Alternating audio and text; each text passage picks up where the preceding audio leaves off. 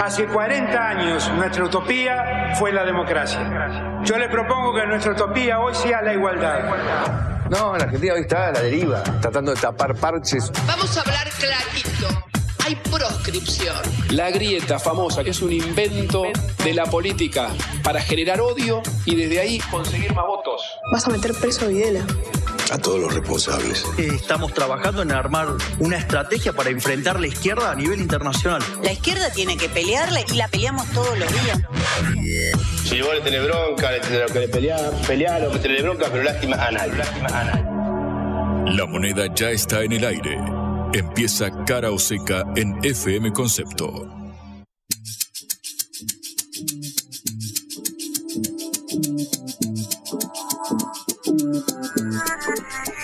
Buenas tardes en este último día de la semana, viernes en la hora del regreso definitivo para descansar estos dos días que vienen.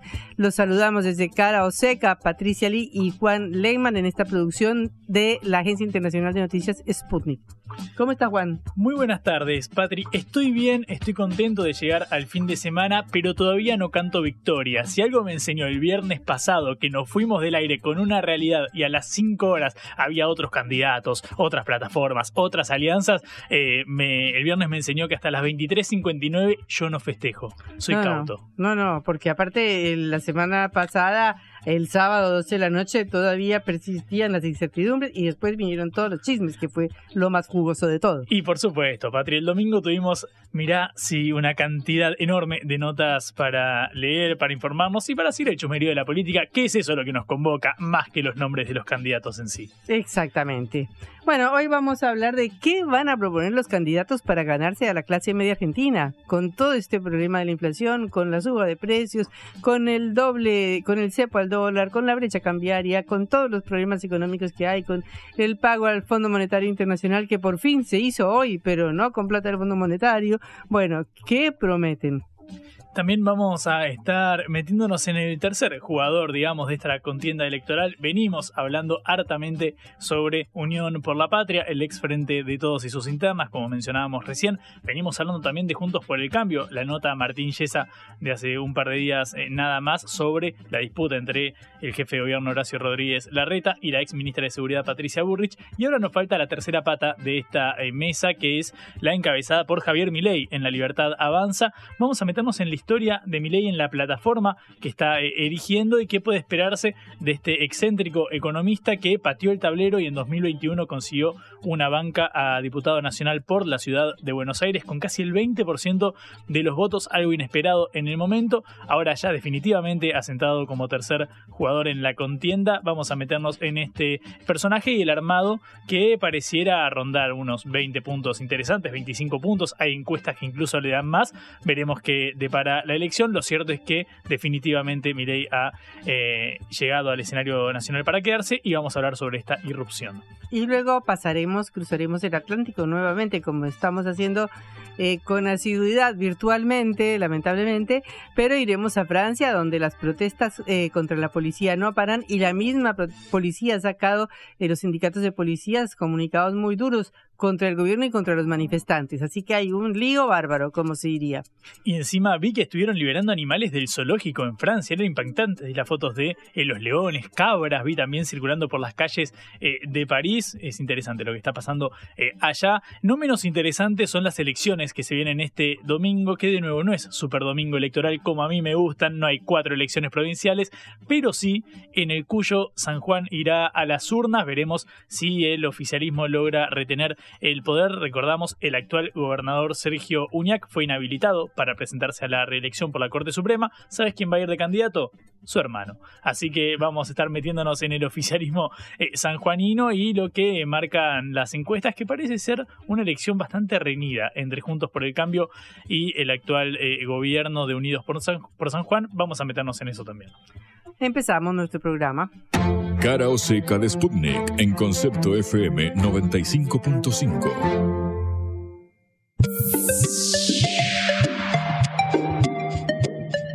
¿Cómo harán los candidatos para atraer a la clase media argentina?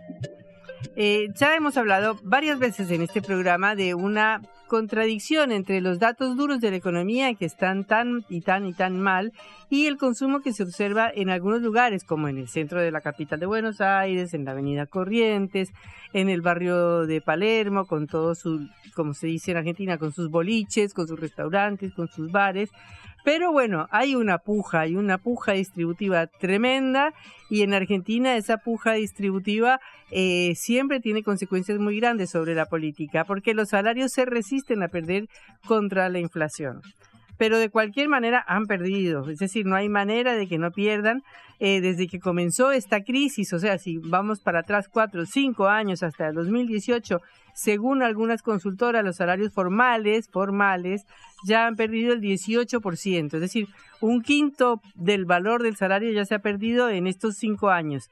Y los trabajadores informales que no tienen un salario en blanco han perdido casi el 40%. O sea, es una cifra muy grande, pero sin embargo los trabajadores dan pelea porque no se resisten a que estas cifras les eh, rebajen y les licúen sus ingresos. De manera que en este año y en los meses que van ya ha habido varios acuerdos de, como se llaman aquí, las negociaciones salariales paritarias, es decir, las negociaciones entre los grandes sindicatos, que en Argentina son sindicatos de rama, es decir, no son sindicatos por fábrica o por empresa, sino que son sindicatos nacionales que negocian convenios nacionales y que han peleado con la inflación eh, durante todo el año buscando aumentos que les permitan a los trabajadores seguir peleando contra este mal perverso que es el peor ajuste que puede haber para, para, para una familia. Los em, convenios que se han cerrado en los últimos meses son más o menos de unos aumentos de un 124%, 125% anuales. O sea, van en línea con la inflación de 126, digamos. Digamos, no, no, no ganan, pero no se pierden. Eh, lo que pasa es que se están acelerando los convenios salariales, porque si bien no hay una conflictividad en las calles, sí se expresa en la presión de los sindicatos para que los convenios salariales se revisen cada vez más. Entonces los gremios pactan eh, acuerdos que duran tres meses y a los tres meses se tienen que revisar. Todo esto eh, está indicando que los trabajadores pelean para lograr mantener sus ingresos y esa es la pelea terrible que hay de aquí a las elecciones. Según el gobierno, el aumento de los salarios eh, provoca inflación, según los trabajadores, están apenas manteniendo su nivel de vida para lograr eh, subsistir. Lo que llama la atención es, por un lado, eh, digamos, los acuerdos que están logrando algunos gremios como el personal civil de la nación, ferroviarios, gastronómicos, bancarios, que logran acuerdos de más o menos un 8, 9, 10% mensual, es decir, compiten con la inflación y logran de esa manera retrasar esta pérdida de su poder adquisitivo. Pero la conflictividad, como decía, es la más baja de los últimos 16 años. Hubo 724 conflictos el año pasado con paro y 831 mil huelguistas en huelga, que es lo más bajo desde que se llevan estadísticas en el Ministerio de Trabajo.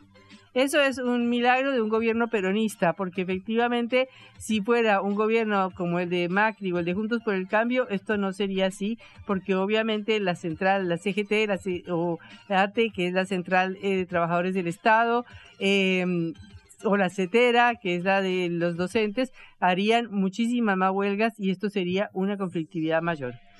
Eh, pero volviendo otra vez al tema de la clase media, eh, ¿qué hacer? que las, propuestas de los candidatos son tan duras y tan eh, proponen tanto ajuste que es difícil que algún candidato logre por la vía económica convencer a la gente o a los trabajadores. Tendrán que eh, buscar otros argumentos como el de la seguridad de Patricia Bullrich, como el de la inestabilidad, pero es difícil que proponiendo un ajuste logren que la gente y la clase media piense que está recuperando sus ingresos o que los puede recuperar con estos candidatos hay distintas cosas que marcan el, eh, el problema de la, del poder adquisitivo de la clase media y de eh, la pelea que hay por los salarios. Una es que, como ya hemos hablado algunas veces, hay una economía en negro que manda en la Argentina. Es un país en donde eh, el uso del peso en efectivo es enorme. Según datos de un informe que publicó la CEPAL, 63% de los consumidores utilizan el efectivo con mucha frecuencia, a diferencia de otros países del mundo donde casi que el efectivo está desapareciendo. Eso quiere decir que la gente eh, o tiene recursos o tiene dólares debajo del colchón y la clase media puede lograr cambiarlos para lograr hacer una diferencia y hacer unos gastos que no podría hacer de su propio salario. Eh, también hay pues, las billeteras electrónicas y todos estos medios de pago que se han extendido muchísimo en Argentina. Eh, creo que han crecido como un 100% de un año al otro, pero lo fundamental es que la gente sigue apelando a el efectivo. ¿Por qué? Porque si compras con tarjeta de crédito, no solo ingresa dentro de tu contabilidad si pagas eh, bienes personales o tienes que hacer declaraciones juradas de ingresos, sino que además de eso, cualquier demora con una tarjeta de crédito implica una tasa de interés de más del 100% anual, de manera que es imposible utilizarla. Bueno, todo esto va al problema del uso tremendo de, eh, de efectivo, de dinero que como se diría en la jerga, es un dinero en negro, pero que es lo que compensa los salarios de los trabajadores que no logran llegar por la inflación o los salarios de esa economía en negro, que es el 40% eh, del, de la economía del país o el 40% de lo que son los ingresos del país. De manera que estamos ante un problema general. Obviamente crecen las ventas de autos cero kilómetros, como hemos dicho ya, crecen las ventas de autos usados crecen las ventas en los centros comerciales, pero no en los pequeños negocios. En los pequeños negocios todo está pequeño, pequeño y cada vez menos. Eh, y hay una discrepancia muy grande entre lo que dicen de cómo va la economía y las promesas que nos hacen de que la economía el año que viene va a estar bárbara, va a estar brillante, porque no va a haber sequía, porque va a haber dólares, porque se va a arreglar con el FMI, y lo que la gente está sintiendo. Que a pesar de este consumo, a pesar de estos eh, gastos eh, a la hora de la verdad, a la hora de ir a la tienda de la esquina, a la hora de ir al supermercado chino, la gente se endeuda y compra de fiado y más o menos según los supermercados chinos el 30% de las compras son con deuda, o sea, anotan en un papelito lo que la gente compra para después pagarlo al final de mes. Todo esto es lo que tendremos que ver cómo se resuelve de aquí a las elecciones y qué oferta tentadora, que enamore, como diría Cristina Kirchner, hacen los candidatos para que los voten en esta situación económica. Blanco o negro, sí o no. A favor o en contra. Sputnik para la pelota para reflexionar.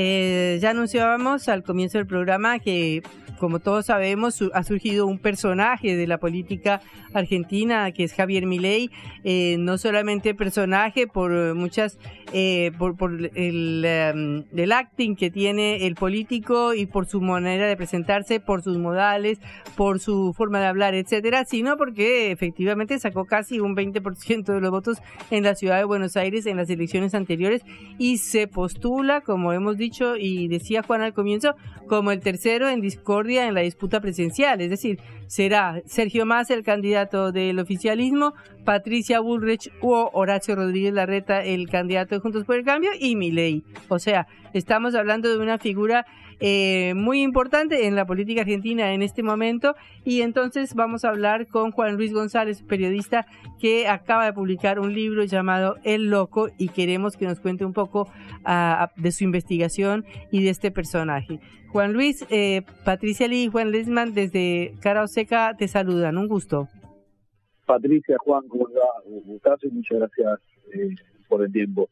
para sumar a lo que decía recién Patricia, yo creo que el, gran tema con mi ley es que más allá de cuánto saque, que todos se los encuestas se imaginan alrededor de 20 puntos, que es un número nada menor, eh, yo creo que ya ganó Milei, que, que las elecciones, en todo caso, es algo secundario para, para Milei y para el significante Milei, porque ya corrió todo el eje de la discusión, hasta decirlo mal y pronto, a la derecha, cosa que se ve muy clara en la candidatura de, de por ejemplo, en el espacio que, ocupaba el lugar de la izquierda en la sociedad, se ve en los debates públicos, yo en el libro recorrí mucho cómo gira eh, el PRO o Cambiemos a posiciones mucho más duras a partir del surgimiento de Milei, que es algo que había pasado en todos los países donde apareció con fuerza un movimiento nueva derecha, en España con Vox y el PP es muy claro, eh, y además se deja abierto un interrogante a futuro que, también está en el libro, que eh, en el 90 al Sogaray, que era la opción liberal de aquel momento,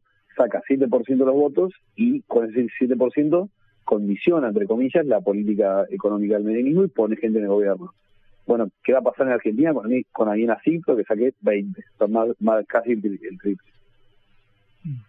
Juan, ¿cómo estás? Buenas tardes. Acá Juan Leman te saluda. Eh, justamente en base a, esta investigación que hiciste, quiero preguntarte cómo, cómo se da la posibilidad de que Milei, un, uno que podríamos considerar un outsider, que hasta hace unos 4 o 5 años no era eh, conocido, ¿cómo es su llegada eh, a la política? Entiendo que cuenta con el respaldo de, grandes empresarios que decidieron invertir en él. ¿Cómo se da esta, esta irrupción y su paso del sector privado ahora con una candidatura presidencial que al menos pisa fuerte en el terreno nacional?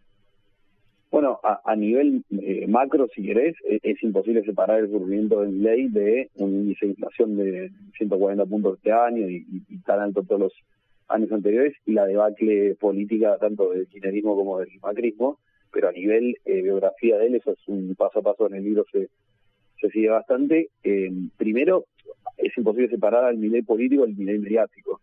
Él llega a la política por primero reconocido en los medios eh, y sobre todo en, dos programas y sobre todo en Animales Sueltos. Eh, bueno, el libro recorre mucho cómo la llegada de Milley está eh, apalancada, ayudada eh, y, bueno, con varios verbos más por su entonces jefe, Eduardo Hernoquian, que es uno de los empresarios más millonarios de, importantes de Argentina, en dueño de Aeropuertos que en ese momento estaba teniendo una batalla eh, pública barra política con el gobierno de Macri, con el que eh, y Macri tenían una enemistad eh, larga. Entonces él lo ayuda, le pide eh, a la América que le, que dé lugar, le arma hasta un equipito de, de prensa, una ayuda que continúa después con el nivel político. Pues si quieren, hablamos de el gerente de, de que es el fundraiser que le junta la plata a los a Milei, a, a ley de empresarios. en sentido estricto, eh, eh, ese es el primer parate. Después, el segundo paso es cuando eh, se lo lleva, entre comillas, y lo suma, que también eh, aparece Onuquiano. Expert en el 2020 lo va a ver, eh, perdón, en el 2018, antes de su campaña presidencial, lo va a ver a Onuquiano, algo que hacen todos los políticos. Juan, Juan, ¿estás ahí?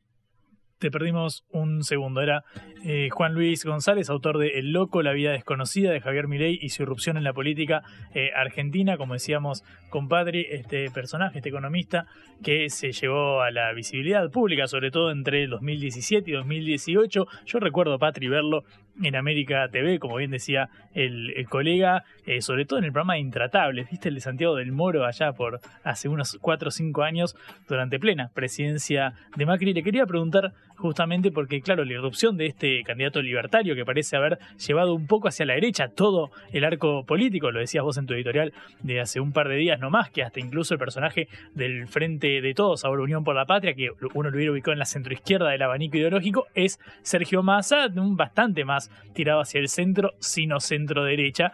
Es interesante este efecto, pero sobre todo el hecho de que haya eh, irrumpido en la escena pública durante el gobierno de eh, Macri. Eh, Juan, ¿estás ahí? Estoy acá, perdón, se, cortó. Le, decía, bueno, que, el otro paso previo es cuando lo va a ver experta a Unequian para pedirle financiamiento típico de la campaña, Unequian le dice, que es el título de uno de los capítulos, dale una mano a Javier que le incluya en su aventura política. Bueno, así llega eh, a la, a la política Milei y también es un desglose muy interesante como eh, el partido de Milei, la libertad avanza, se va transformando en una opción liberal más pura, si se quiere, como arranca en los primeros meses y hasta te diría las pasos del 21, y cómo con ese 17% que no esperaba, pero absolutamente nadie, la, la propia campaña de Milei eh, no imaginaba llegar a los dos dígitos, para hacer una idea, con ese éxito tan impresionante, el espacio empieza a girar eh, de, forma, de caras, de ideas, de, metodología, de todo, y, empieza a transformarse en lo contrario de lo que decía hacer, que tiene un correlato con la expulsión de todos los eh, líderes más puros, de todos los que discutían a mi ley, de todos eh, los que no querían, por ejemplo, hacer negocios o acuerdos con la casta, como, como mi ley decía en público que, que había que hacer, y tiene un correlato también muy claro con la sistemática expulsión del Partido Libertario, que es un partido en sí, eh, de, todas las provincias donde la libertad eh, avanza. Compitiendo, lo que te da la paradoja bastante singular de que el candidato libertario, que es el presidente honorífico del Partido Libertario de Capital de 2019, va a las elecciones sin el Partido Libertario, expulsando al Partido Libertario. Mm. Sabes que quiero meterme en este armado eh, nacional, pero también quiero preguntarte antes por algo que, mencionabas, que es la irrupción de, de ley a partir de bueno este desencuentro de Urquian con algunas figuras de Cambiemos. Es interesante pensarlo porque uno podría asumir que eh, ley está más lejos del kirchnerismo, del Frente de Todos o del peronismo, como querramos eh, denominarlo, que justamente de la figura de Mauricio Macri. Sin embargo, su escenario de emergencia es criticando a un gobierno más ubicado en la centro derecha, si, si podríamos decirlo así, que de hecho ahora Macri eh, abiertamente dice que simpatiza con, con Milei. ¿Cómo lees este fenómeno? ¿Cómo impactó en Juntos por el Cambio esto?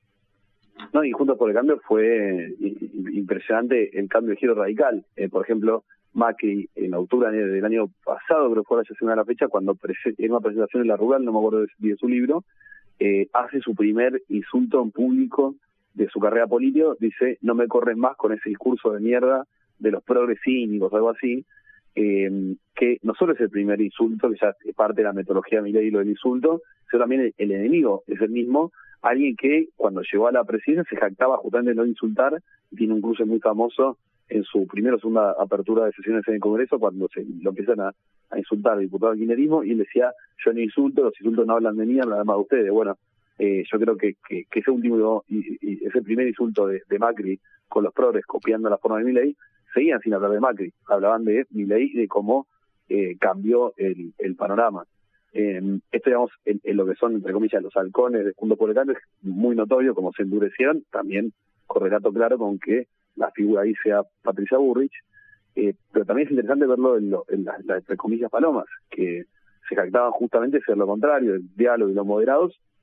Tenés a la reta siendo vicepresidente con, con Morales, y si quieres alguna cosa más en el, en el detalle, la reta o el gobierno de la ciudad pasó de dictar talleres de, de género que se daban con la letra E y con el flyer en letra X a prohibir el lenguaje inclusivo en, la, en las escuelas de la ciudad de Buenos Aires el año pasado. La reta en persona pasó de eh, estar a favor de un impuesto a las viviendas eh, ociosas eh, a estar en contra de un impuesto a las viviendas ociosas, todo en el lapso del principio del 21 a mitad del 22. Eh, en el medio está la, aparición de, de Milei. Es un pez grande que aparece en la misma pecera y, obliga a la oposición a girar eh, mucho más hacia la hacia la izquierda. Hay un libro muy bueno de eh, Ariel Goldstein que se llama La Reconquista Autoritaria, que también sigue este fenómeno en todo el mundo, cómo las nuevas derechas cambian a, la derecha tradicional, entre comillas, y las obligan a, a, migrar a posiciones más duras. Mm.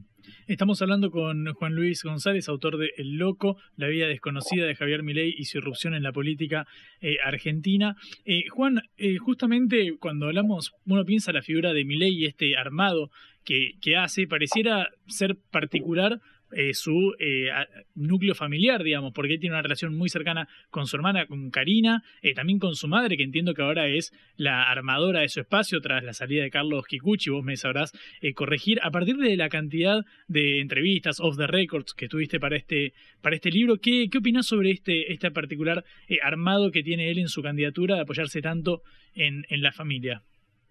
Y yo no, me quiero poner, y de hecho en el libro intento eh, ponerme muy analista médico o psicológico, pero yo diría que el grado cero de la candidatura de Milei es la, vida tan terrible que, tuvo él, patrocinada por la violencia psicológica y, y, verbal de su madre, ¿no? de sus padres, un padre que lo, violentaba físicamente y una madre que eh, era cómplice de esa violencia y le hacían pasar tormentos, la verdad, eh, muy, muy, terrible, que, ningún pibe se merece, que eso tenía un correlato a, a, su vez en que él, fue un chico que creció sin amigos, sin pareja, el loco de hecho el título, es porque así le decían en el, curso de Cardenal Copelo, en Villa de Voto, y los compañeros que siempre estaban ahí al límite del bullying con él, le decían el loco, decían ni Javier, ni Miley, ni otra cosa, pues ya era un pibe, mostraba algo medio, medio llamativos. Eso a lo largo de los años se tradujo en que su única eh, conexión real, su vínculo real con, una persona era eh, Karina y bueno, Conan su, su perro, que después si quieren podemos hablar de eso porque también un tema bastante complejo en el perro que se murió y él no lo acepta y uno mandó a clonar y que los clones ve su, una conexión mística con Dios y es Dios a través de los clones que le dice que tiene que meterse en política. Pero bueno, esto bastante... Eh, hay una manera de seguir su, su, su candidatura política a través de la familia. De hecho, él está peleado toda la vida con la familia. si, si ustedes lo buscan, él mismo ha contado esto y de hecho hasta el a finales de 2018 cuando se arregla con los padres él no lo llamaba ni papá ni mamá cuando en las notas se veía obligado a hablar decían los progenitores tuvieron eh, cuando se arregla en 2018 que pasó ocho años sin dirigirse una sola una sola palabra finalmente se puede terminar arreglando ahí es clave la, la muerte de Conan en el 17 el año anterior que eso eh, de alguna manera lo, lo, impactó bastante eh, y sí ahora terminan ahí en el espacio. Lo de mm, Alicia, la madre, yo entiendo que es una cosa más protocolar que, que, una candidatura real o una, una, una aparición real, aunque, y en el libro está, yo me he juntado con amigos de del padre, ellos dos pesaban de alguna manera el armado, pero más en el sentido de sugerir nombres o tirar alguna idea, pero pero sí, sí hay, hay una línea que, te puede, que puede recorrer la, la vía, la biografía, digamos, de, de ley y de ahí hacer el salto a la, a la política para, para entender a todo el fenómeno. Eh, ahora, a partir de las elecciones que ha habido regionales, hemos visto que, no sé si son 11, no recuerdo el número exacto, pero no ha tenido un éxito importante en ley y dicen que esto va en contra de su eh, armado nacional. Él se defiende diciendo que él es un candidato nacional, ya sabemos, pero bueno, eh, las candidaturas de Tucumán, las candidaturas en La Rioja, con Bussi, con Menem, no le han dado resultados. ¿Cómo ves este... Eh, si es cierto o no, digamos, que estos fracasos regionales o estos no aciertos regionales le pueden ir en contra o, al contrario, sigue su campaña eh, hacia la presidencia porque ya ocupó ese lugar. Bueno, yo, yo ahí tengo una visión bastante eh, al contramano de lo que se viene haciendo. Eh, hay distintas elecciones, yo creo que la, la Reja, por ejemplo, no, fue un fracaso para nada, o sea, le sacó 16 puntos, creo. Menem, que no es nada malo para mí que se metió en política hace dos años, como el caso de Martín Menem. Pero más allá de eso, eh, yo creo que la lectura de le fue mal en las elecciones provinciales, le va mal en la nacional, eh, no aplica justamente al fenómeno Milei, que es un fenómeno eh, que no, no mira ni armados, ni, ni, la rosca, ni quiénes son los candidatos, ni las elecciones. Eh, está muy claro que es Milei, por eso Milei en el 21 saca 17 en Capital Federal y Spert, que en ese momento estaban juntos, iban en la misma en, el mismo premio, saca 7 en la provincia. Eh, y además creo que el votante de Milei eh, tiene mucho que ver con eh, los cambios en los modos de producción, el trabajo tercerizado, la uberización de la, de la economía social cada vez más, cada vez más individualista y eh, los 140 puntos de inflación que más o menos se vendrán este año, eh, o lo que algunos llaman el voto bronca, si se quiere. Y yo creo que eso es difícil eh, analizar esas lecturas que son eh, típicas de la hacemos, yo la hago, somos todos periodistas y todo, el mundo muy el círculo rojo, si quieren términos barrianos, pero yo creo que, que, que no, no, no hay una correlación. Bueno, eh, está grabado esto, así que me, me puedo equivocar, pero eh, creo, que va por ahí.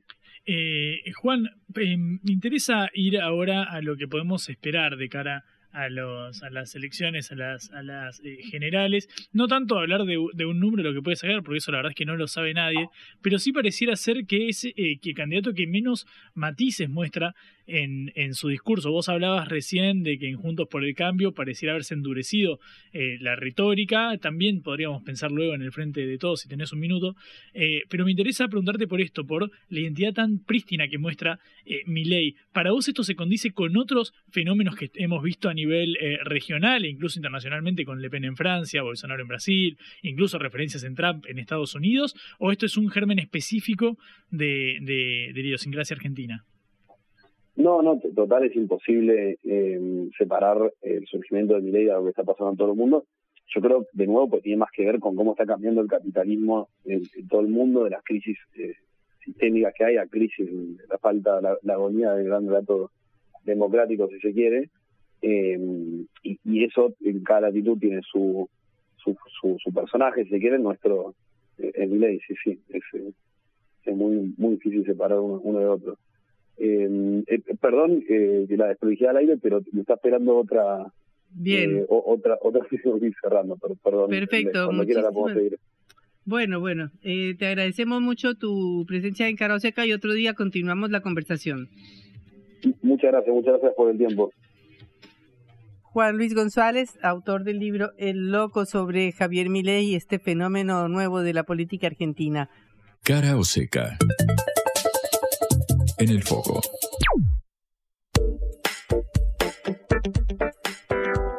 Recientemente recibí una puñalada en la barriga y ahora me dieron una puñalada en la espalda. ¿Quién dijo esto?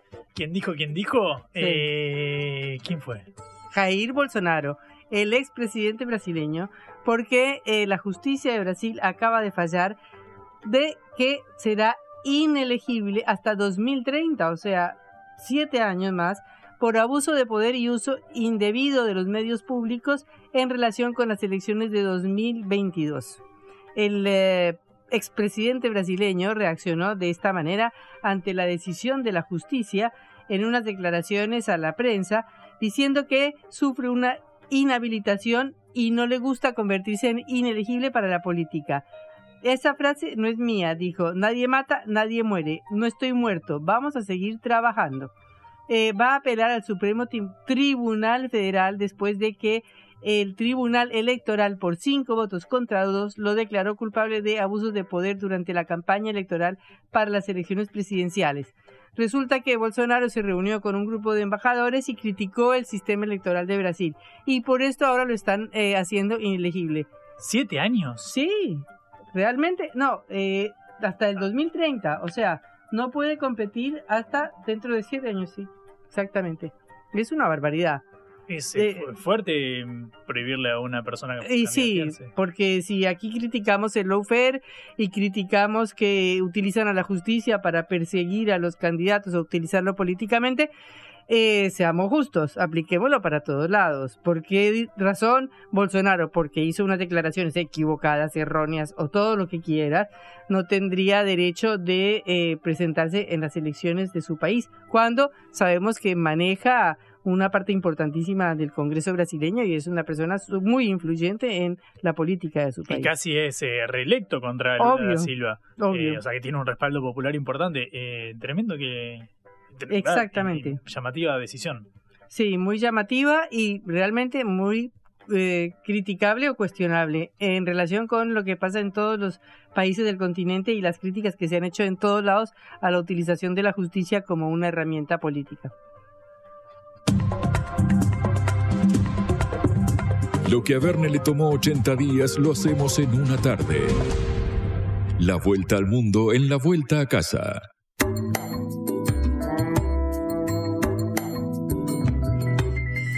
Bueno, tremendas reacciones en Francia, mientras que Emmanuel Macron estaba en un concierto, había tremendas movilizaciones en todo el país. Hay 875 personas, esto era hasta la mañana de hoy, no sé cuántas van ya, detenidas durante la tercera noche consecutiva de protestas por la muerte a tiros de un joven de 17 años a manos de un agente policial. Salieron también los sindicatos policiales a cuestionar, digamos, no sé, al gobierno o a los manifestantes diciendo que estaban en guerra contra las hordas salvajes en las noches de disturbios que se produjeron después de este disparo eh, del policía que mató a este joven de origen argelino durante un simple control de tráfico eh, y le disparó a través del parabrisas directamente y lo mató. Eh, la decisión, el comunicado de los policías dice, frente a estas hordas salvajes, ya no basta llamar a la calma, hay que imponerla, exigiéndole al presidente Emmanuel Macron una actitud más firme frente a la protesta por el asesinato de Nael, que tenía apenas 17 años. De manera que estamos ante una situación que ha sido hasta criticada por los organismos internacionales, por la Oficina del Alto Comisionado de las Naciones Unidas para los Derechos Humanos eh, y otros que han criticado esta disposición de la policía francesa a matar jóvenes en la calle, cosa que ya se ha producido varias veces en los últimos años y que está siendo muy criticada por eh, los distintos eh, organismos de derechos humanos, pero que tiene también en una encerrona a el presidente francés Emmanuel Macron. Eh, estamos en línea con Mathieu Vicens, periodista francés. Mathieu, un gusto saludarlo en cara o seca. Juan Degman y Patricia Lee, estamos acá para escuchar eh, los comentarios sobre cuál es la situación en Francia. Hola, gracias Patricia y Juan, ¿cómo están?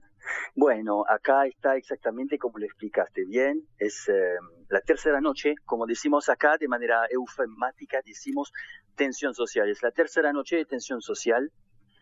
Eh, hubo como dijiste, eh, hubo como más o menos 500 arrestos, hay un toque de queda que desde hace tres días están imponiendo tipo a las 10 de la noche pero lo que pasa es que desde las 10 de la noche hasta las 3 de la mañana hay, enfrentamiento con la policía, que no sé si vieron las imágenes, imagino que sí, que eh, nos hacen acordar mucho a la película de terror norteamericana de La Purga. No sé si la conocen. Sí, sí, sí, muy taquillera la película. Claro que a la noche se, por 12 horas se permite eh, matar legalmente. Bueno, hay un poco de eso a, nivel, no sin ser demasiado exagerado, sino que a nivel de, de, la foto los escenarios de guerrilla urbana, porque hay coches, eh, contenedores quemados y hay jóvenes sobre todo. De los arrestos, de los 500 arrestos, casi la mitad son jóvenes, como decía Patricia, entre 14 y 18 años, y todos hijos de inmigrantes. Eso es lo que llama mucho la atención, porque es, obviamente hay un trasfondo social de inmigración en Francia que, que, que es eh, obviamente presente. Entonces, eh, no sé si ustedes quieren más información, me avisan y yo le puedo dar, pero básicamente es eso, contenedores, coches, todo quemado, eh, hay fuegos de bengala y fuegos artificiales. O sea que a la noche parece una noche iluminada, como una noche de una fiesta de Nochevieja que termina mal. ¿No? Eh, mira. Y ahí la policía. Ah, sí. No, eh, leo que hay, el año pasado hubo 13 asesinatos de jóvenes por la policía. Claro. ¿Esta cifra es así? Sí es como la gota que rebasa el vaso. Eh, lo que hay que saber es que Nanterre, donde esto se desata a raíz de un control preventivo de identidad de la policía a un, a un, a un joven que estaba en un auto, un joven Nael, que tenía 17 años manejando un Mercedes alta gama amarillo y, y lo mató. Y, y el tema es así, es que eso eh, detrás hay un trasfondo social, ¿no? es como dijiste de origen árabe, entonces hubo marchas anteayer con una multitud de gente y mayoritariamente hijos de inmigrantes, africanos y árabes. Entonces, esto, eh, por ejemplo, algo llamativo eh, para ustedes en Argentina, eh, que se habló mucho de que Francia tenía muchos africanos y árabes en su equipo de fútbol, ¿no? Sí, claro. Y los, sí, y los jugadores de fútbol de Francia que son una nueva generación que sabe usar las redes sociales, hicieron un llamamiento, a la calma, porque dijeron, nosotros nos sentimos identificados con ustedes en la calle porque nosotros la mayoría somos hijos de inmigrantes. Yo mismo soy francés, hijo de inmigrantes asiáticos de las colonias. Entonces es como yo me siento muy identificado con lo que pasa y entonces los jugadores de Francia hicieron ese llamado a la calma diciendo que la violencia siempre se, torna en contra de, quien la, la, la hace, ¿no? Mm. Entonces es eh, bastante llamativo que la juventud esté muy presente en estas revueltas.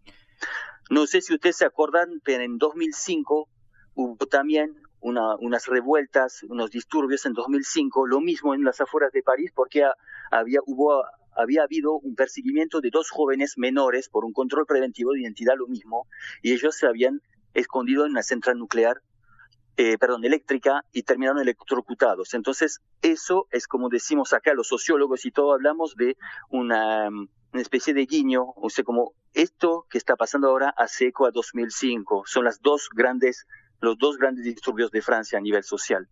Matías, ¿cómo estás? Acá Juan Leman te saluda. ¿Sabés qué? Hola, Juan. Eh, algo que, llama la atención cuando uno se fija en lo que ha sucedido en los últimos años en Francia, yo tengo la imagen muy presente de, por ejemplo, los chalecos eh, amarillos, luego las protestas contra la reforma previsional impulsada por Macron, por el presidente, y son todos eventos donde hay una masiva salida eh, a las calles que no se está viendo tanto en otros países de Europa. Quiero preguntarte cómo ves al gobierno de, de Macron en cuanto a esta enorme movilización social, que obviamente en este caso remite a un hecho puntual que tiene toda otra historia por detrás, pero que sin embargo también se ve nuevamente que la gente decide salir a, protestar. ¿Cómo es la estabilidad del gobierno?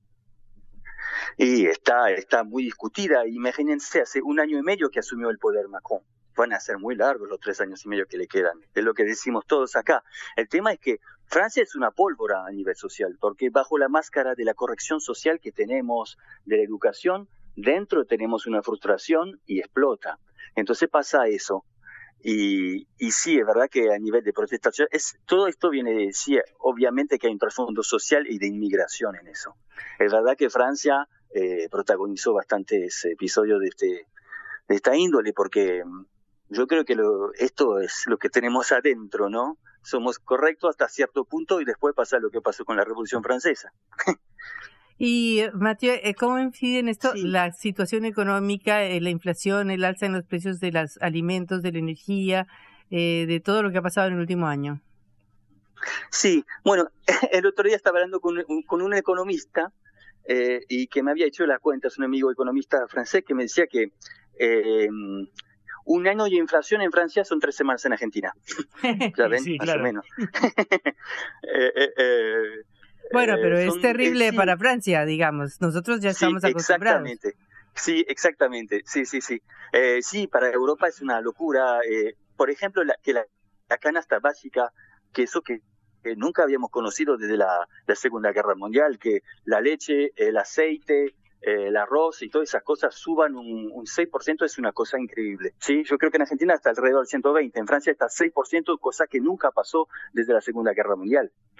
Mm. Entonces es... Eh, sí, hay un clima social, pero sobre todo Macron, porque a Macron lo que se le reprocha mucho es eh, cierta, mm, ¿cómo se puede decir? Cierta prepotencia a la mm. hora de cierta aire presumido cuando se expresa y es verdad que me echó la pata varias veces en cuanto a, a todo lo que es social y todo.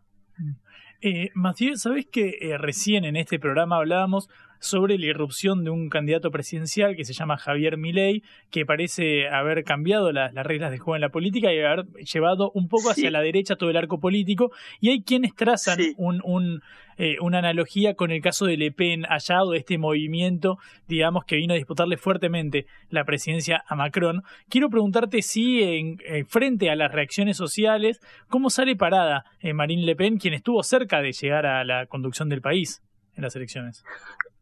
Lo que decimos nosotros es que la violencia siempre beneficia a los extremos. Entonces sí, ya sabemos que va a tener una alfombra, parece que va a tener una alfombra roja Marine Le Pen para la próxima. Esperemos que recapacitemos. Eh, lo que es llamativo es que los partidos de izquierda, la Francia insumisa con Mélenchon y todo, eh, los partidos de izquierda hicieron un llamamiento no a la calma, sino un llamamiento a la justicia antes que a la calma, cosa que llamó mucho la atención en todos los medios en Francia, porque si anteponiendo la justicia a la calma, pero es un juego de palabras que hace que al final no sabemos muy bien cuál es la verdadera intención de la izquierda. Que esto siga así o si realmente quieren apaciguar las cosas y que se hagan las cosas bien. Hay un clima de tensión muy fuerte entre Francia y en, Francia entre la izquierda y la derecha. Francia siempre se caracterizó por tener un partido de, centro y de hace como 10 años, con los libertarios y todo, se polarizó mucho Francia. Y en este sentido se parece mucho a, al continente americano de la polarización, que antes nunca había en Francia ese, la desaparición de un partido central, digamos, fuerte. Y en ese sentido, para terminar... Eh, hablando de Milei, Patricia, hablando de Milei, en Francia se está hablando de él. Lo ¿Ah, llamamos el, loco, el loco despeinado rockero, decimos. pero no sabemos muy bien qué va y cómo es, pero solo sabemos que sí que... Y sí, es, es, una reacción parecida a la francesa, claro ante la crisis de los del medio, del centro, de los partidos de izquierda, todo eso, surge esta reacción eh, por la derecha del arco político. Eh, no sé cuánto tiene de parecido a Le Pen, pero tiene su similaridad en ese sentido, ¿no? Eh, lo que pasa, Le Pen es la hija de, de, la, hija de Jean-Marie Le Pen. Viene de una tradición bastante arraigada de, de la colonización y todo. Y entonces, eh, sí, vendría a ser como Marine Le Pen. Eh, sí, Marine Le Pen está tratando de modernizar la imagen de la extrema derecha, hacerla más, eh, ¿cómo se dice? Potable. No sé si. Exacto.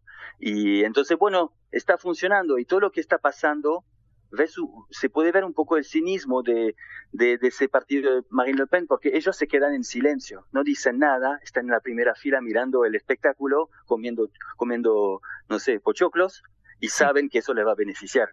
Eh, sigue así, porque no se sabe cuándo va a terminar. Claro, Todo bueno, el fin de semana va a seguir. vamos a seguir viendo qué pasa en este fin de semana, a ver cómo siguen las protestas, pero muchas gracias, Mathieu, por tu comunicación desde París. ¿Estás en París? De bien. Sí, sí, sí, bueno. en París, ahí a 10 cuadras de, de los, de los líos. no se escucha ruidos, pero.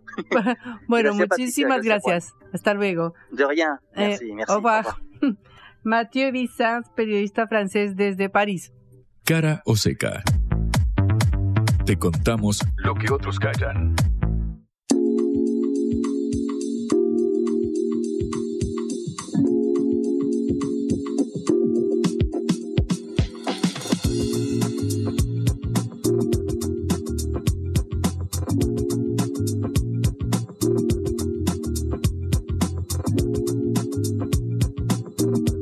Volvamos a la realidad argentina, Juan. Porque tenemos elecciones este domingo, Patri. Cuando digo tenemos, me considero sanjuanino porque ahí en la región del Cuyo la provincia va a ir a las urnas para elegir a su próximo gobernador. Recordamos, eran elecciones pautadas para hace un mes y medio, para el 14 eh, de mayo, cuando Sergio Uñac, el actual gobernador, buscaba la eh, reelección. Sin embargo, la Corte Suprema de Justicia de la Nación hizo lugar a una medida eh, cautelar para que no pudiera presentarse el actual mandatario, aludiendo básicamente que como ya llevaba eh, periodos consecutivos de gobierno, no podía presentarse. Finalmente, la Corte Suprema en este caso se expidió inhabilitando la candidatura del actual gobernador, pero eso no quita que vaya a haber un Uñac en la boleta del oficialismo. ¿Cómo así? Porque Rubén Uñac, el hermano del ah. gobernador, que es actualmente senador nacional, va a ir encabezando la boleta de Unidos eh, por San Juan, que enfrentará a una oposición de Juntos por el Cambio, como a nivel nacional, que estará encabezada por el diputado nacional Marcelo Orrego. En este caso no pareciera haber tanta interna dentro de Juntos por el Cambio, porque está más bien apoyado por Mauricio Macri y también por Horacio Rodríguez Larreta. No surca aquí la interna entre que sea a nivel eh, nacional. Orrego venía de ser intendente en una localidad Santa Lucía. Ahora, bueno, buscará hacerse con el poder y disputarle al peronismo esta provincia. El tercer espacio en eh, pugna es Desarrollo y Libertad, la fuerza referenciada en Javier Milei, de quien hablábamos eh, recién. obviamente nosotros sabemos y repetimos que la Libertad Avanza decidió no apoyar armados provinciales. Es por eso que el frente se llama Desarrollo y Libertad y no la Libertad Avanza, básicamente porque decidieron apuntar todos los cañones hacia las eh, generales. En este caso, el candidato es Agustín Ramírez. Y las encuestas lo están ubicando entre un 4, un 6, 7%, digamos. No pareciera pisar eh, tan fuerte. Donde sí pareciera haber bastante eh, paridad es en entre Juntos por el Cambio y Unidos por San Juan. Hasta ahora las encuestas, que de nuevo siempre entre algodones, dan que están cabeza a cabeza, que es muy reñida la disputa, si bien pareciera ser que Rubén Uñac, el hermano del actual mandatario, eh, se lograría sacar una pequeña ventaja de unos 4 o 5 puntos. Todo está por verse, pero pareciera eh, muy pareja en este momento la disputa.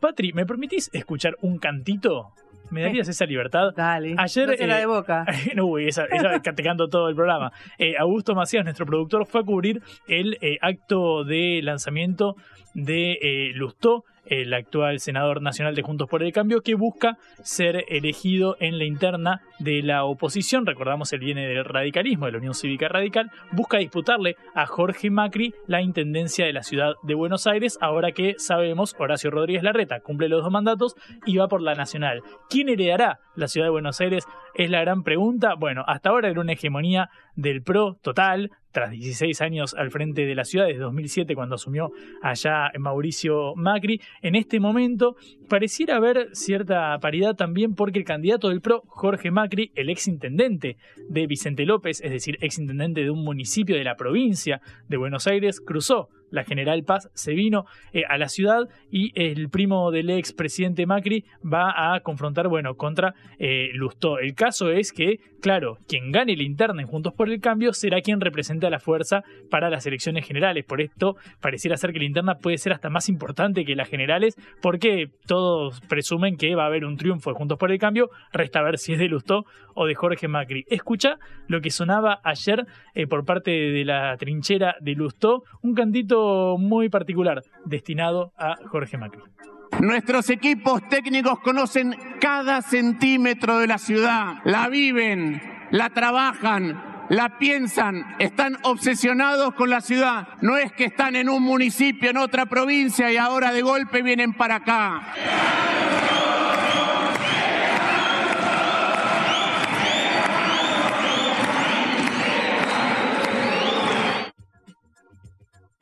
Un cantito que deben conocer los hinchas de Huracán. ¿De qué barrio sos? ¿De qué barrio sos? ¿De qué barrio sos, Jorge Macri? ¿De qué barrio sos? Y claro, porque viene de ser intendente del partido de Vicente López, algo que le están disputando Martín Lustó, que dice, pero escúchame, yo soy de la ciudad, viví en la ciudad toda la vida, soy senador nacional por la ciudad de Buenos Aires y querés venir desde la provincia eh, a eh, presidir ahora la, la ciudad la capital del país, bueno, es algo que también es un arma de doble filo, porque, claro, eh, Lustó, que tiene cierta alianza con Gerardo Morales y por ende está cerca de Horacio Rodríguez Larreta, se le puede tornar el argumento en contra para el candidato de Larreta en la provincia de Buenos Aires, para Diego Santilli, que es cierto, ahora va por la provincia de Buenos Aires para ser gobernador, pero es un hombre que hasta hace unos meses nomás era eh, vicejefe de gobierno porteño, es decir, vicejefe de gobierno de Larreta. Hubo como un cruce raro y Jorge Macri dijo de provincia me voy a capital, Diego Santilli dijo de capital me voy a provincia. Lo cierto es que así como está bastante picada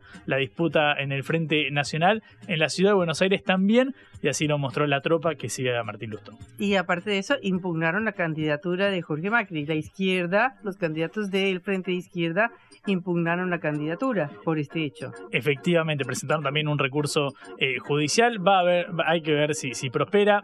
Todo parecería indicar que no, pero, es cierto que formalmente está presentado este, manera, este recurso. Porque le exigen cinco años de residencia actual en la capital y él dice que los tuvo antes y no los tiene ahora, bueno. Él dijo que sí, que se había dedicado a ser DJ y en un momento laburó mucho en la ciudad de Buenos Aires. Lo cierto es que, claro, venía de ser intendente Vicente López.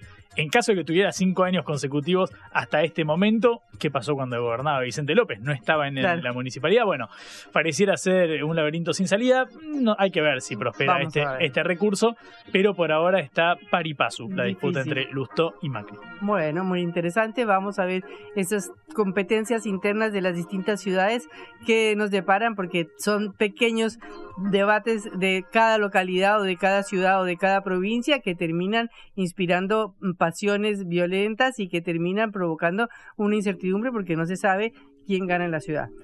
Bueno, se nos terminó el tiempo, se nos terminó la semana. Hasta el lunes los esperamos en la hora del regreso.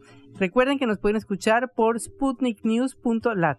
Como decimos, recuerden, es por supuesto a Patricia Lía quien habla y también a Celeste Vázquez en la operación y a Augusto Macías en la producción de este envío. Y a Juan Lema. También, ya que estamos.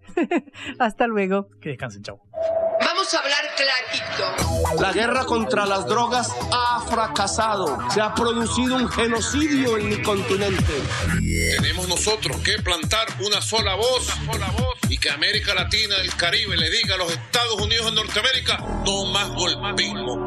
Y se aplica lo que decía Tolstoy, un gobierno que no procura la justicia no es más que una banda de malhechores. Qué cosa rara que diga gracias a la vida a pesar del dolor, porque mi hija dio la vida sabiendo que había que cambiar. La vi ahí que, que brillaba, que sobresaltaba en ese estadio hermoso y no lo pensé y, y la fui a besar.